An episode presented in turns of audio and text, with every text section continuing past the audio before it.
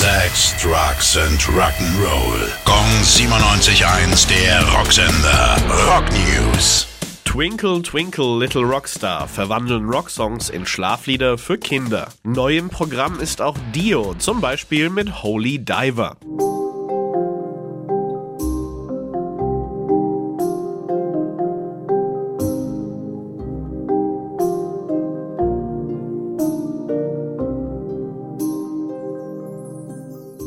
Im selben Stil können Kids auch zu ACDC, Nirvana oder Iron Maiden einschlummern.